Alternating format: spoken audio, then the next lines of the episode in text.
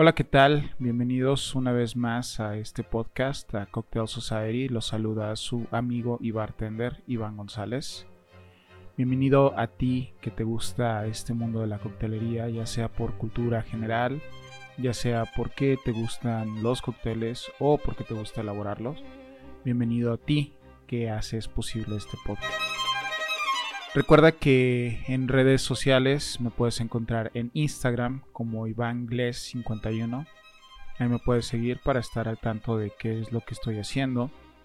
También para escribirme y hacerme recomendaciones acerca de algún tema que te gustaría que platicáramos en este podcast. O ya sea que también quieras que grabemos algún video o alguna pieza de contenido en específico acerca de los temas que tratamos en este programa. También recuerda que me puedes encontrar elaborando bebidas en I29 Cocktail Room, ubicado en la ciudad de Querétaro, a un costado del Jardín de los Platitos, en la calle de invierno número 29, en el centro de Querétaro. También nos puedes seguir en redes sociales, ya sea en Instagram, Facebook, nos encuentras como I29 Cocktail Room y si quieres eh, algún día venirnos a visitar, pues te recomiendo que nos busques en Google Maps también como I29 Cocktail Room. Pues bueno, el día de hoy vamos a platicar acerca de dos temas en particular. El primero del Vesper Martini, este martini que se hizo famoso gracias a James Bond. Y también vamos a hablar un poco acerca de cómo esta figura legendaria de James Bond ha influido en el tema de la preparación y también del consumo del mismo martini. Por otro lado, vamos a hablar acerca de un bartender eh, histórico, eh, Sasha Petraske, que a veces no tiene el peso que a lo mejor debería tener dentro de la historia de la coctelería, pero que sin embargo es una persona que dejó un legado importante y que gracias a él eh, hoy en día existen estos speakeasies, estos bares que asemejan un poco el tema de la prohibición de los 1920s. Pues bueno, él fue el primero que abrió un speakeasy moderno en el año 1999. Pero bueno, de estos dos temas vamos a tratar el día de hoy, así que acompáñenme.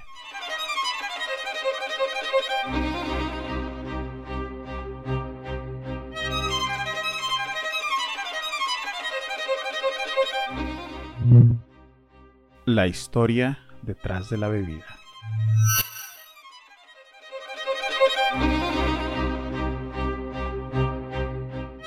Hay bebidas que son legendarias por sí mismas, que llegan a la pantalla grande o a los shows de televisión, como fue el caso del Cosmopolitan, del cual por cierto ya hablamos en un episodio anterior de este programa.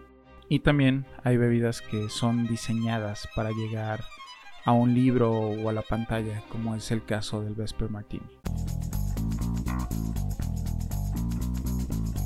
El 13 de abril de 1953, el escritor Ian Fleming publicó la primera novela de James Bond, este agente secreto que es el agente secreto más famoso de toda la historia. Y la primera novela de James Bond fue Casino Royale. En esta novela, el personaje principal, quien es James Bond o el agente 007, en alguna escena de, la misma, eh, dentro del casino, pide un dry martini y da algunas indicaciones especial al bartender para que le elaboren su dry martini de una forma en específica.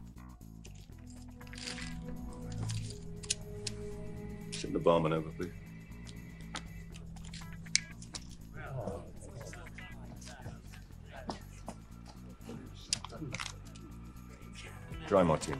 Oui, monsieur. Wait.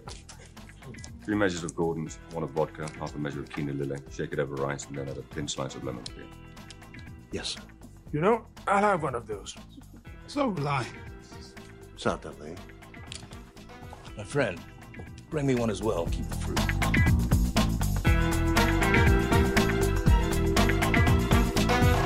Este pequeño extracto que acabamos de escuchar proviene de la película que se estrenó en el año 2006. en la cual Daniel Craig eh, interpreta precisamente a James Bond y se puede escuchar claramente como él pide tres medidas de ginebra, en particular de la marca Gordon's, la cual cabe recalcar que es una London Dry Gin, una medida de vodka, media medida de quina lilet y pide que su bebida sea agitada sobre hielo. Al final también pide que se le agregue una tira delgada de cáscara de limón y estas son las órdenes que James Bond le da al bartender para ordenar su dry martini de forma especial. En realidad cabe destacar aquí un hecho y es que en la novela de Ian Fleming jamás se menciona que el nombre de la bebida es Vesper Martini. Sin embargo, el nombre de esta bebida es intrínseco debido a que la espía que ayuda a James Bond a completar la misión se llama Vesper Lynn y ella es la chica Bond de toda esta novela. Entonces, por ende, se le llama Vesper Martini en honor hacia Vesper Lynn.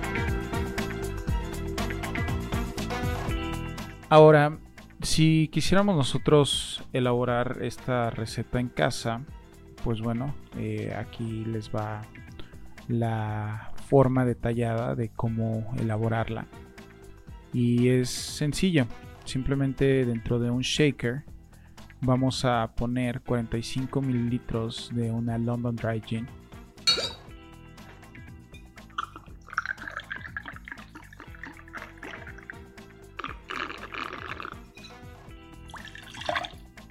...15 mililitros de vodka...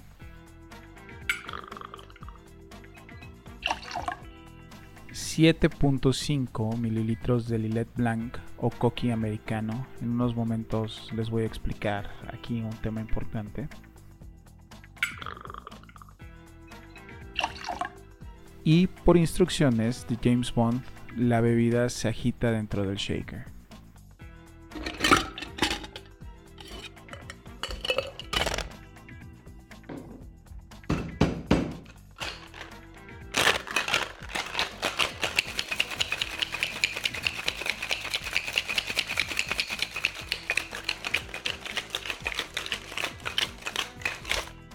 Final serviremos sobre una copa fría colando finamente.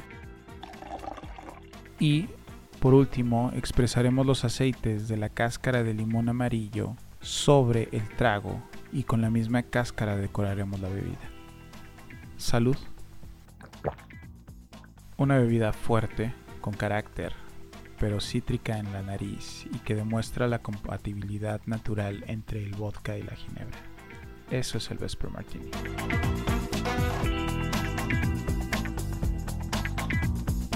Ahora, antes de entrar en detalle eh, acerca de algunas cosas que quiero mencionar con respecto al Vesper y de la relación entre James Bond y los Martinis, cabe destacar la parte histórica y de cómo fue creado este trago. Se dice que Ian Fleming, antes de saltar a la fama por haber escrito James Bond, frecuentaba el Duke's Hotel en la ciudad de Londres. Este hotel, Duke's Hotel, cuenta con un bar en el cual Ian Fleming trabajó junto con el bartender de este mismo bar, de este mismo hotel, para elaborar la receta de este cóctel que a la postre se volvió legendario y una estrella de Hollywood y también un ícono dentro del mundo de la coctelería y de la gente que quería imitar de alguna manera a James Bond. Ahora, quiero mencionar dos cosas importantes dentro de este programa. La primera es que hoy en día no es posible elaborar la receta original de un Vesper Martini. Y la segunda es la relación de amor y odio entre James Bond y la técnica para elaborar los martinis. Entremos en detalle en la primera, y es que siempre he sido de la opinión de que un trago entre menos ingredientes tiene, es mayor la dificultad de ejecución. La razón es una cuestión mera de balance. Cuando alguien te elabora un trago de pocos ingredientes, en realidad puedes probar la mano de quien elabora esa bebida. Pero en el caso particular del Vesper Martini quizás haya una excepción. Si bien pusiste atención cuando escuchaste el fragmento de la película de Casino Royale que se estrenó en el año 2006, Daniel Craig, quien interpreta a James Bond, pide que su bebida se elabore con quina el cual es un vino fortificado y que dentro de sus ingredientes contiene quinina. Eh, por ello, el nombre de quina lilet, quina por quinina y lilet por el nombre de los fundadores de esta marca.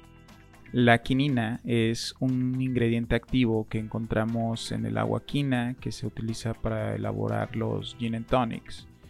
Y también eh, está presente en los bitters, en los amargos. Eh, por ejemplo, el más conocido, el cual es el Angostura Bitters, que se utiliza para elaborar un Old Fashion o un Manhattan, contienen este ingrediente activo que es la quinina. Para poder eh, contar con la quinina, eh, cabe mencionar que se debe de extraer de la corteza de un árbol que es endémico del Perú.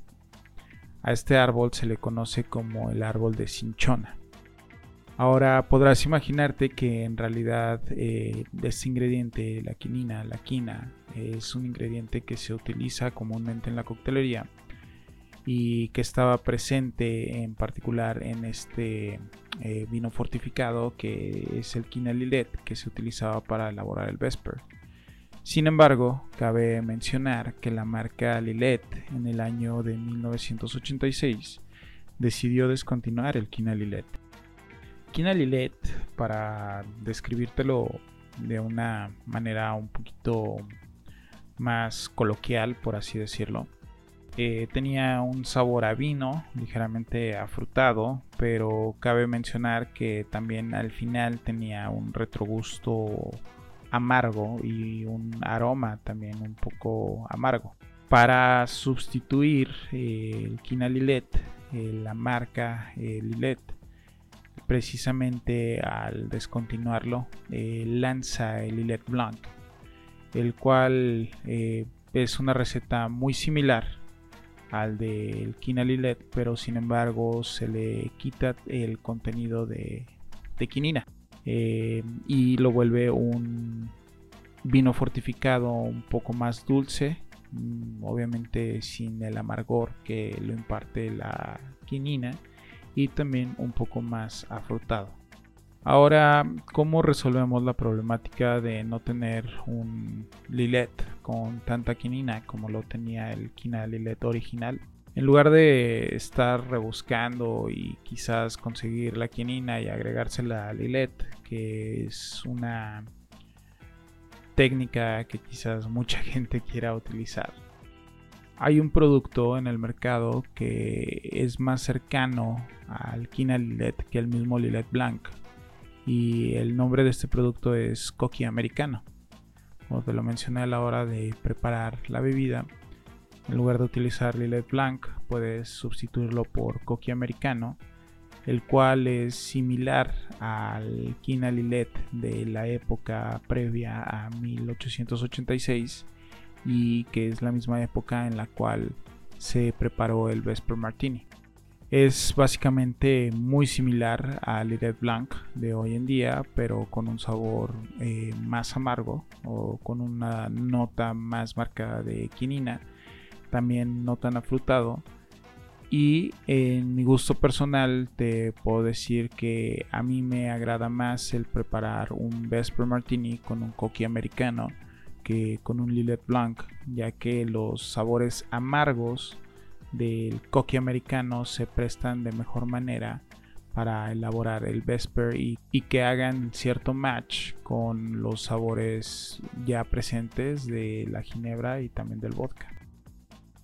Ahora, eh, hablemos un poquito acerca del segundo tema. Y es que si bien eh, James Bond popularizó los dry martinis eh, y también hizo que gran parte de la población bebiera eh, dry martinis durante los 60, 70 y por así decirlo mantuvo un poquito la cultura del cóctel ya que pues James Bond pertenece a la cultura popular, a la cultura pop.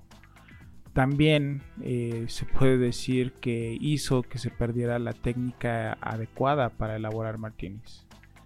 Como ya lo hemos visto en muchas películas y también como lo escuchamos en el fragmento de la película hace unos momentos, James Bond pide que su trago sea agitado, que sea shake, que se meta en un shaker, se haga shaken. Y en lugar de hacerlo como debería de ser, que debería de ser una bebida steer, una bebida refrescada. En un episodio anterior, en el episodio 0 de este programa, de este podcast, les recomendé un libro en particular acerca de técnicas para elaborar coctelería, el cual se llama The Bar Book y que está escrito por Jeffrey Morgenthaler. También eh, les comenté que es importante el utilizar una técnica adecuada a la hora de preparar una bebida, ya que esto puede cambiar por completo la experiencia de la persona que ingiere esta misma bebida.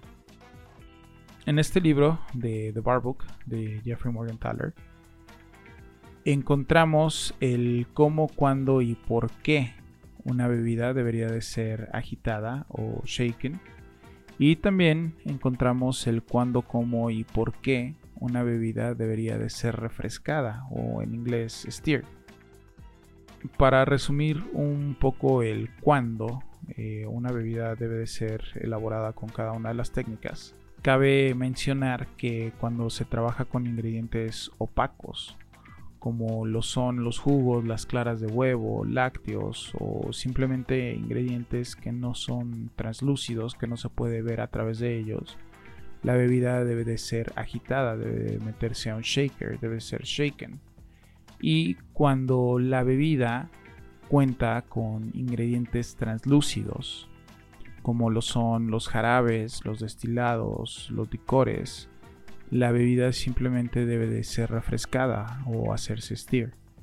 En el caso del Vesper encontramos que todos los ingredientes son translúcidos.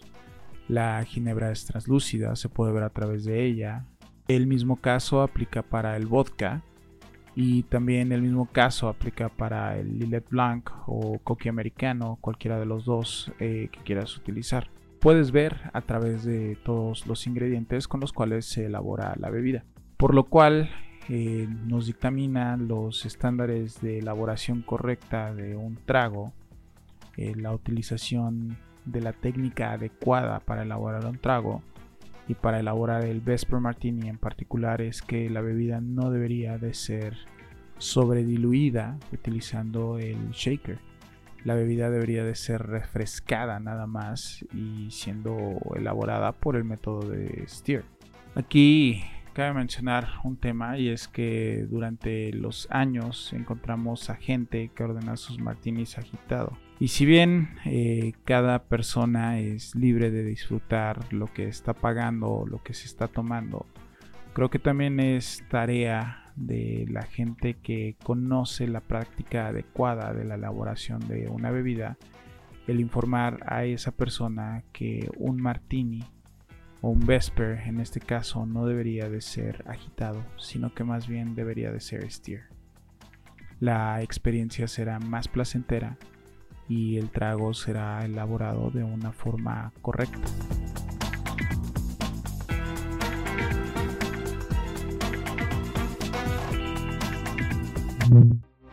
Creadores. Hay algunos bartenders que tienen un peso específico en la historia de la coctelería. En una ocasión anterior hablamos acerca del más famoso, el más conocido, el cual eh, su nombre es Jerry Thomas. Pero sin embargo no necesitamos remontarnos a hace dos siglos para hablar acerca de algunos personajes que han marcado la historia de la coctelería. El día de hoy quiero hablar de uno en específico, el cual su nombre era Sasha Petraske, quien nació en Manhattan el 16 de marzo de 1973 y el cual a los 17 años de edad comenzó a trabajar en una cafetería para poderse sustentar económicamente. Con el tiempo, Petraske eh, vio una posibilidad de abrir un negocio eh, alrededor de las cafeterías y este era su sueño. En una entrevista en particular, él relata cómo a pesar de que su sueño era abrir una cafetería, él odiaba a quien era su jefe, no lo consideraba un buen líder y a los 27 años de edad él decide meterse a trabajar a un bar para poder sustentar su sueño de abrir una cafetería propia.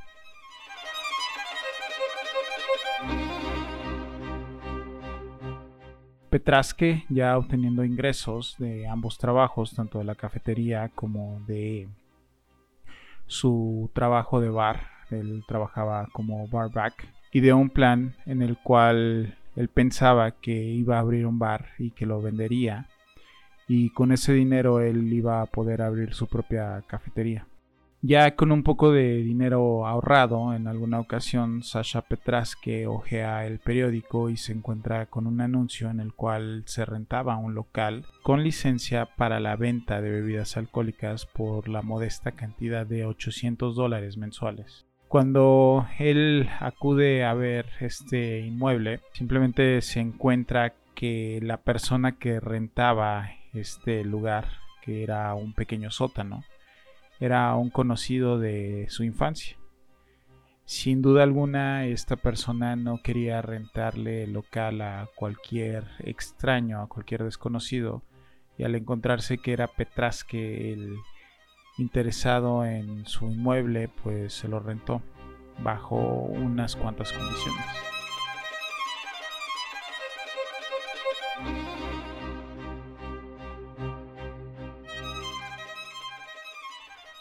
La primera y la más importante, y la cual marcó el rumbo de la coctelería, es que no quería que hubiera ruido, no quería que la gente se diera cuenta que ahí existía un bar a pesar de que tenía la licencia de alcohol. La razón es porque, como ya lo mencionamos, este pequeño inmueble se encontraba en un sótano y en la parte de arriba habían departamentos en los cuales habían inquilinos, gente viviendo en esos departamentos y simplemente no quería que la gente que rentaba estos departamentos fuera molestada. Sasha Petraske encontró la manera de abrir su bar en este pequeño sótano, al cual llamó Milk and Honey y el cual ha sido muy reconocido en la historia de la coctelería y de los bares. Eh, lo abre el 31 de diciembre de 1999 para darle la bienvenida al nuevo milenio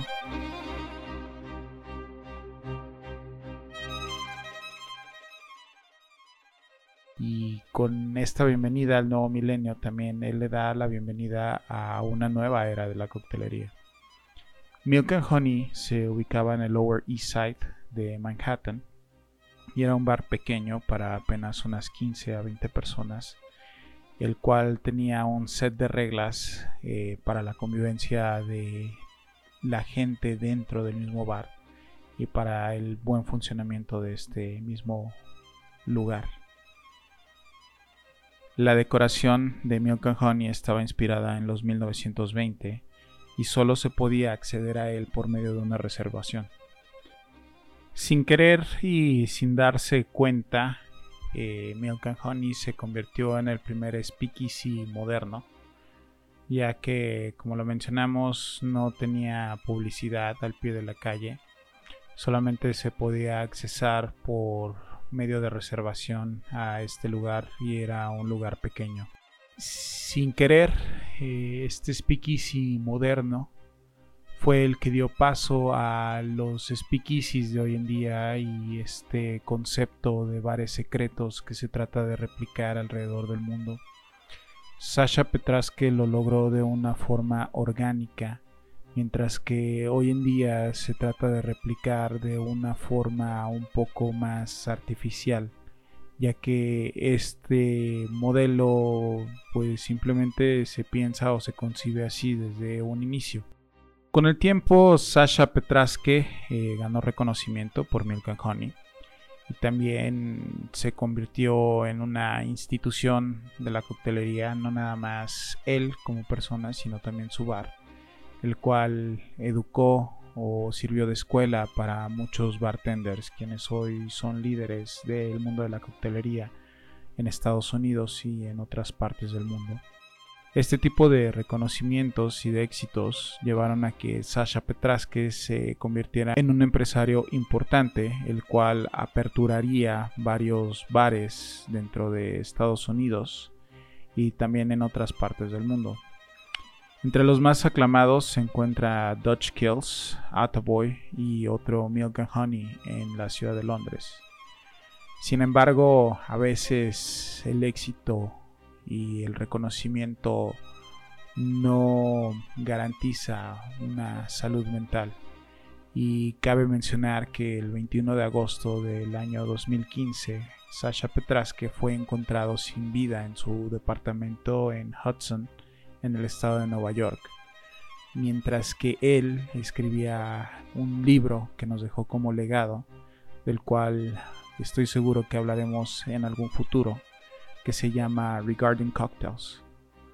También dejó inconclusa la apertura de su bar, The Falconer, y simplemente murió como siempre vivió, alejado de la prensa, siempre enigmático y siempre inspirando a una nueva generación de bartenders.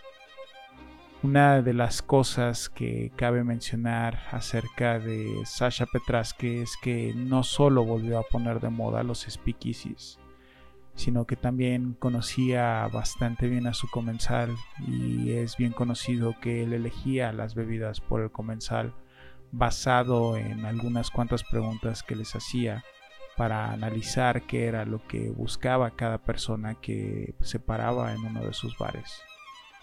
Sasha Petraske priorizaba el servicio de calidad y era una persona que sabía que llegando a la gente a través del paladar podía ofrecer una experiencia diferente complementándola con este servicio de calidad que caracterizaba el trabajo que él desempeñaba. Sin duda alguna, Sasha Petraske ha inspirado a toda una generación de bartenders por todo el mundo.